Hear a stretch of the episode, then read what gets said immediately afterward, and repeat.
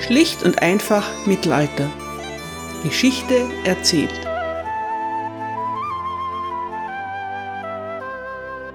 Hallo meine Lieben und herzlich willkommen zu Teil 1 England im Hochmittelalter, Folge 7. Wir befinden uns im Jahr 1066. Am 5. Januar stirbt König Edward der Bekenner in London. Die Edelleute des Landes sind bereits vor Ort. Die weihnachtlichen Zeremonien und vor allem die Einweihung der neuen Kathedrale wollte sich niemand entgehen lassen. Westminster Abbey ist soeben fertiggestellt worden. Nun ist das erste große Ereignis in Westminster Abbey das Begräbnis von König Edward. Und das zweite große Ereignis folgt noch am selben Tag. Harold Godwinson wird in Westminster Abbey zum neuen König von England gekrönt. Normalerweise liegen zwischen dem Tod eines Monarchen und der Krönung seines Nachfolgers viele Monate. So kann eine angemessene Trauerzeit eingehalten werden.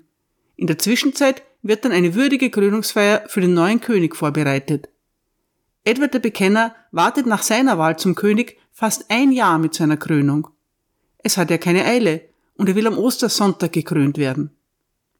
1066 ist alles anders. Harold Godwinson hat es sogar sehr eilig, gekrönt zu werden.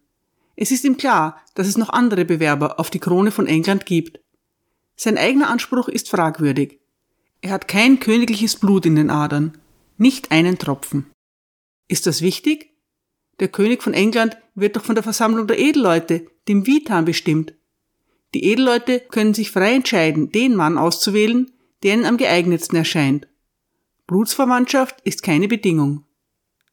Nehmt ihr mir das ab? Es ist nur graue Theorie. Werfen wir einmal einen Blick auf das verwandtschaftliche Verhältnis der englischen Könige zu ihren Vorgängern. Wir beginnen im 9. Jahrhundert mit Alfred dem Großen, auch wenn Alfred streng genommen nur der König von Wessex war.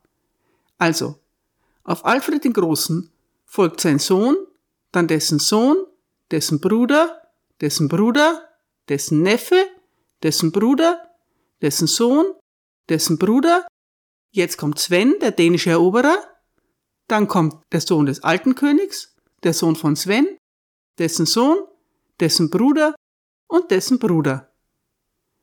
Manche Brüder sind Halbbrüder. Aber alle Könige, seit Alfred dem Großen, waren Söhne eines früheren englischen Königs. Sven, der dänische Eroberer, natürlich wieder ausgenommen. Die Blutlinie ist keine Nebensächlichkeit, ganz im Gegenteil. Und hier kann Harold Godwinson nicht punkten. Wo er punkten kann, ist seine Qualifikation. Harold hat seine royalen Fähigkeiten bereits eindrucksvoll unter Beweis gestellt. In den letzten Jahren war er de facto der Co-Regent von König Edward und das auch noch sehr erfolgreich. Und hat sich nicht auch der alte König auf dem Totenbett für Harold als seinen Nachfolger ausgesprochen? Das ist nicht so eindeutig. Die angelsächsische Chronik vermerkt, wie wir sie kennen und lieben, etwas kurz angebunden. Und Harold der Earl erhielt das Königreich England. Der König hatte es ihm zuerkannt und die Männer hatten ihn dazu gewählt. Im Gegensatz dazu bemerkte Vita Edvardis Regis, dass der sterbende König das ganze Reich unter seinen Schutz stellt. Er stellt das Reich unter Harolds Schutz? Das ist eine seltsam vage Formulierung. Vor allem für ein Werk, das von Harolds eigener Schwester, Königin Edith in Auftrag gegeben wurde. Interessanterweise vermerkt der normannische Chronist William of Poitiers klipp und klar, dass Harold auf den Thron gehoben wurde durch Edwards Unterstützung auf dem Totenbett. Warum versichert uns ausgerechnet ein normannischer Chronist, dass König Edward selbst Earl Harold zu seinem Nachfolger bestimmt hat? Nun, als William of Poitiers das schreibt, ist Harold bereits tot und keine Bedrohung mehr. Aber jemand anderer ist noch am Leben, Jemand, den die Normannen verzweifelt zu ignorieren versuchen. Der rechtmäßige Erbe von Edward dem Bekenner. Wer ist das? Es ist König Edwards Großneffe, Edgar, der Enkel von Edmund Ironside. Edgar wird auch Edgar Essling genannt. Das sagt eigentlich schon alles. Denn ein Essling ist ein Mann aus der königlichen Familie, der als Thronfolger in Frage kommt. Weder Harold Godwinson noch William der Eroberer werden irgendwo jemals als Essling bezeichnet. Warum auch? Keiner von beiden gehört zu König Edwards väterlicher Verwandtschaft. Edgar schon. und er lebt auch schon lange am englischen Hof. Ich werde Edgar Essling eine eigene Folge widmen. Daher gehe ich hier nicht näher darauf ein, wie er nach England gekommen ist. Tatsache ist, Edgar ist vor Ort, aber er wird von den Edelleuten nicht als neuer König in Betracht gezogen.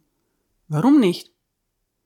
Man liest oft, dass Edgar mit seinen knapp 14 Jahren den Edelleuten von England als zu jung erscheint.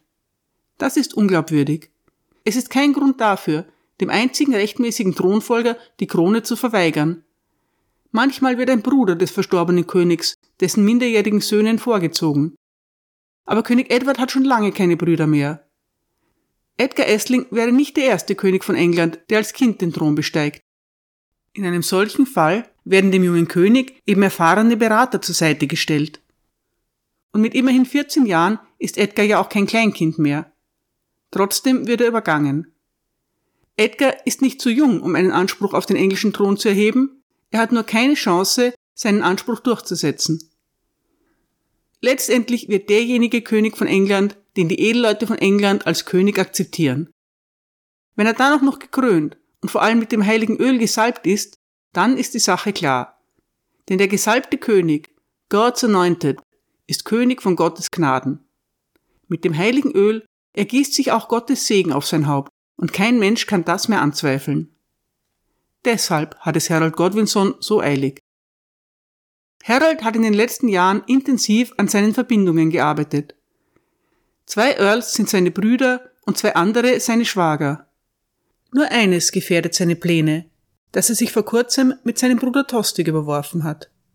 Aber Tostig ist im Exil in Flandern und dort stört er erst einmal nicht. Es hat ja alles gut funktioniert.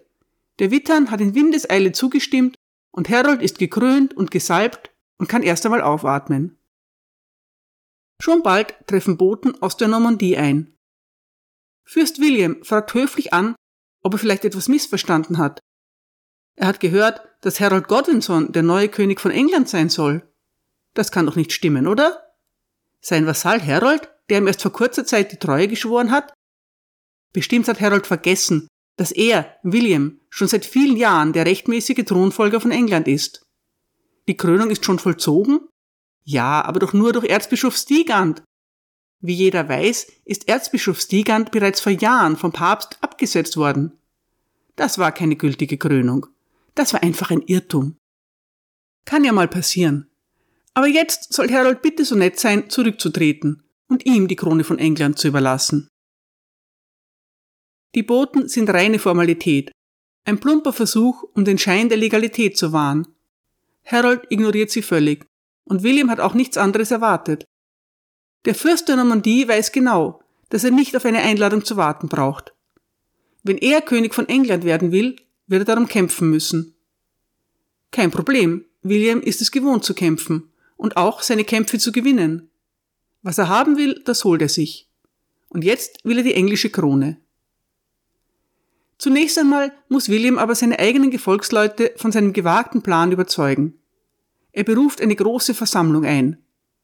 Die Edelleute der Normandie sind eher skeptisch, wie Master Ways in seiner Chronik der normannischen Eroberung berichtet. Die Chronik von Ways entsteht im Auftrag von Heinrich II., rund 100 Jahre nach der Eroberung von England. Angeblich hat Ways für sein Werk noch mit Verwandten von Zeitzeugen gesprochen. Man kann natürlich trotzdem nicht alles, was er erzählt, für bare Münze nehmen. Aber Weiss ist ein famoser Literat und beschreibt die Ereignisse so anschaulich, dass ich ihm gerne etwas Raum gebe. So also beschreibt Master Weiss die Versammlung der normannischen Edelleute.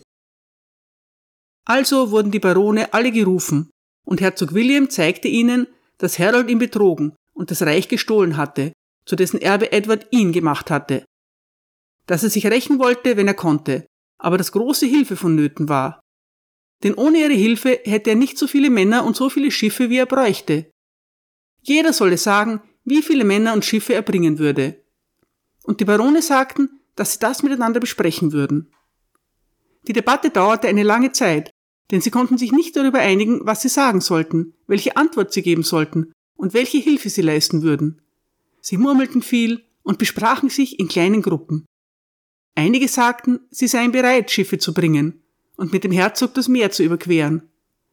Andere sagten, sie würden nicht gehen, denn sie seien dafür zu arm. Einige wollten, andere nicht, und es gab große Streitigkeiten unter ihnen. Dann trat Fitz Osborne vor und sagte ihnen, dass sie dem Fürsten für ihr Lehen Waffendienste schulden, und was sie ihm schulden, sollten sie leisten. Sie sollten nicht darauf warten, dass er sie anfleht. Sie sollten ihm stattdessen noch mehr anbieten, als sie leisten müssten, damit der Fürst nicht sagen müsste, dass seine Expedition durch sie gescheitert sei.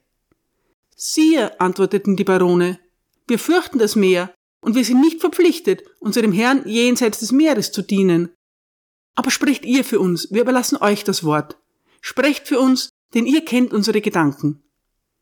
Dann ging Fitz Osborn und sprach für sie. Herr, seht euch um. Es gibt keine Menschen im Himmel, die ihren Herrn so lieben wie die Menschen, die ihr habt. Sie würden durch das Meer schwimmen oder sich in das tobende Feuer werfen für euch. Sie haben euch bisher treu gedient und sie werden euch bereitwillig weiter dienen. Sie werden mit euch über das Meer gehen und ihren Dienst verdoppeln. Wer 20 Ritter bringen soll, wird fröhlich 40 bringen. Wer mit 30 dienen soll, wird euch jetzt mit 60 dienen. Und wer 100 schuldet, wird bereitwillig 200 bringen. Ich selbst werde meinem Herrn 60 Schiffe bringen, die gut ausgestattet und mit kämpfenden Männern besetzt sind. Bei diesen Worten staunten und murmelten die Barone viel und murrten laut über die großen Versprechungen. Es entstand großer Lärm. Die Barone befürchteten, dass eine Verdoppelung ihres Dienstes zu einem Brauch werden und von nun an dauerhaft fällig werden würde. Die Versammlung war sehr beunruhigt, der Lärm war groß und das Geschrei laut. Klingt das nicht nach einer Besprechung, wie jeder von uns sie schon einmal erlebt hat? Bei einer Betriebsversammlung oder auf der Generalversammlung des Sportvereins? In mancher Hinsicht haben sich die Menschen seit dem Mittelalter gar nicht so sehr verändert. Die Edelleute der Normandie haben gute Gründe dafür, skeptisch zu sein. Im Gegensatz zu ihren Vorfahren, den Wikingern, sind die Normannen des 11. Jahrhunderts kein Volk von Seefahrern. Ihre Boote sind abhängig von günstigen Winden. Außerdem kämpfen sie inzwischen zu Pferd und schwer gerüstet. Alles, die Pferde, die Rüstungen, die Waffen, müssen per Schiff nach England gebracht werden. Und es wird auch kein Überraschungsangriff werden. Bei der Landung werden die englischen Truppen sie bereits an der Küste erwarten. Das ganze Unternehmen klingt ziemlich waghalsig, um nicht zu sagen selbstmörderisch. Eine Chronik vermerkt, dass die Engländer a warlike people, ein kriegerisches Volk sind. Kein Wunder, dass viele der normannischen Edelleute skeptisch bleiben. Aber William ist von seiner Mission überzeugt. Er schickt sogar Boten zum Papst, um sich die Unterstützung der Kirche zu sichern. Und tatsächlich bestätigt Papst Alexander II. die Rechtmäßigkeit von Williams Plänen. Er sendet ihm sogar einen Ring und eine päpstliche Standarte, die die normannischen Truppen in der Schlacht mitführen dürfen. Damit bekommt die Eroberung von England fast das Image eines Kreuzzuges. Auf dem Teppich von Bayeux gibt es eine Szene, die die Übergabe der päpstlichen Standarte zeigt. Ich stelle sie auf meine Website. Warum stellt sich der Papst auf Williams Seite? Nun, im Süden Italiens und auf Sizilien regieren normannische Herrscher, Verwandte von William of Normandy. Papst Alexander II. ist mit ihnen eng verbündet und will sie nicht gegen sich aufbringen. Außerdem ist ihm die Kirche in England ein wenig suspekt. Englische Gelehrte übersetzen immer wieder biblische Texte in ihre Landessprache, eine Praxis, die die Kirche in Rom scharf ablehnt. Stigand, der angelsächsische Erzbischof von Canterbury, war wenige Jahre zuvor exkommuniziert worden. Normannische Chronisten behaupten deshalb auch später, Harolds Krönung sei von Stigand durchgeführt worden, und schon alleine aus diesem Grund sei sie ungültig. Harold ist aber genau deshalb nicht vom Erzbischof von Canterbury gekrönt worden, sondern von Aldred, dem Erzbischof von York. William verspricht dem Papst eine Reform der Kirche von England und die Rückkehr zur lateinischen Sprache. Tatsächlich wird Latein nach Williams Machtübernahme wieder die vorherrschende Kirchensprache in England. Angelsächsische Schriftstücke werden kaum mehr verfasst. Die Unterstützung der Kirche stärkt William ungemein. Nach und nach lassen sich die normannischen Edelleute von ihm überzeugen. Und auch aus Flandern, Aquitanien und vor allem aus der Bretagne strömen ihm zahlreiche Unterstützer zu. In der Bretagne gibt es besonders viele landlose Edelleute. William verspricht allen, die ihm Truppen bringen, großzügige Ländereien in England. Bei solchen Aussichten schwinden die Bedenken rasch. William sammelt also Truppen und beginnt damit, Schiffe für die Überfahrt bauen zu lassen. In England bleibt König Harold auch nicht untätig. Er reist in den Norden, nach York. In Northumbria weigern sich immer noch viele Leute, Harold als König zu akzeptieren. Harold muss versuchen, sie auf seine Seite zu bringen. Zu Ostern ist Harold zurück in Westminster. Seine Rückkehr fällt mit einer seltsamen Himmelserscheinung zusammen. Die angelsächsische Chronik berichtet. Dann wurde in ganz England ein solches Zeichen gesehen im Himmel, wie noch nie zuvor ein Mensch gesehen hat. Einige Männer sagten, es sei ein Komet, ein Stern, den manche Männer den haarigen Stern nennen. Und er erschien zuerst am Vorabend des achten Tages vor den Kalenden des April und leuchtete so sieben Nächte lang. Der Halische Komet ist gekommen, wie er das alle 73 Jahre zu tun pflegt. Der normannische Chronist William of Jumier meint, dass viele Leute den Kometen für den Vorboten einer großen Veränderung halten. Er schreibt das natürlich zu einer Zeit, als diese große Veränderung längst eingetreten ist. Aber sicherlich haben die Menschen in England und der Normandie ängstlich zum Himmel aufgeschaut und sich gefragt, was dieses Omen wohl verheißen mag. Auch auf dem Teppich von Bayeux ist der Komet dargestellt, Ihr findet eine Abbildung davon auf meiner Website. Kaum ist der unheimliche Komet verschwunden, trifft eine feindliche Flotte in England ein. Es sind nicht die Normannen. Harolds Bruder Tostig hat beschlossen, nach England zurückzukehren. Tostig war der Earl of Northumbria gewesen. Im Jahr zuvor hatten ihn die Edelleute von Northumbria gewaltsam vertrieben, da sie mit seiner Herrschaft unzufrieden gewesen waren. Die erhoffte Hilfe von König Edward war ausgeblieben und auch sein Bruder Harold hatte Tostig nicht unterstützt. Daher war ihm nichts anderes übrig geblieben, als ins Exil zu gehen. Tief verletzt hatte er sich nach Flandern, der Heimat seiner Frau Judith, zurückgezogen. Jetzt ist er zurück.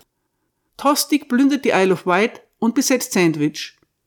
Dann segelt er die Küste entlang nach Norden, bis zur Mündung des Humber. Er beginnt auch dort wieder mit seinen Plünderungen, aber nicht für lange. Edwin, der Earl of Mercia, eilt herbei und vernichtet Tostigs Truppen. Mit zwölf seiner ursprünglich über 60 Schiffen rettet Tostig sich nach Schottland. Der schottische König Malcolm ist Tostigs Verbündeter. Bei ihm kommt er erst einmal unter. Was ist Tostigs Absicht? Wahrscheinlich will er seine Ländereien zurück und wieder Earl of Northumbria werden.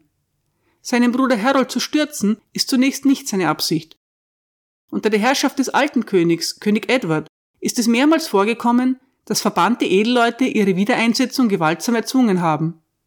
Erst 15 Jahre zuvor war Tostigs Vater Godwin mit seiner gesamten Familie ins Exil geschickt worden.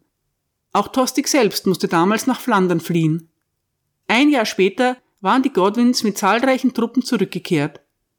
Erfolgreich, alle hatten ihre Besitzungen zurückgehalten. Der Vater von Edwin, dem Earl of Mercia, war sogar zweimal verbannt und wieder in allen Ehren aufgenommen worden. Auch er hatte das durch eine Rebellion erreicht. So läuft es eben, denkt sich Tostig. Aber diesmal läuft es anders. Tostig wird nicht wieder in allen Ehren aufgenommen. Ganz im Gegenteil. Nun sitzt er in Schottland und muss sich etwas Neues einfallen lassen. In der Zwischenzeit stellt König Harold in England eine Armee zusammen, um der drohenden Invasion der Normannen zu begegnen. Harold stationiert seine Truppen im Süden von England, entlang der Küste, diese Truppen bestehen aus professionellen Kämpfern, den Huskarls und der zivilen Armee, dem sogenannten Viert. Lokale Herrscher sind verpflichtet, dem König im Kriegsfall Truppen zu stellen. Wie viel Mann sie aufbringen müssen, hängt von der Größe ihrer Ländereien ab. Die angelsächsische Chronik jedenfalls vermeldet, dass Harold, Zitat, eine größere See- und Landstreitmacht aufstellt, als irgendein König dieses Landes je zuvor aufgestellt hatte. Zitat Ende.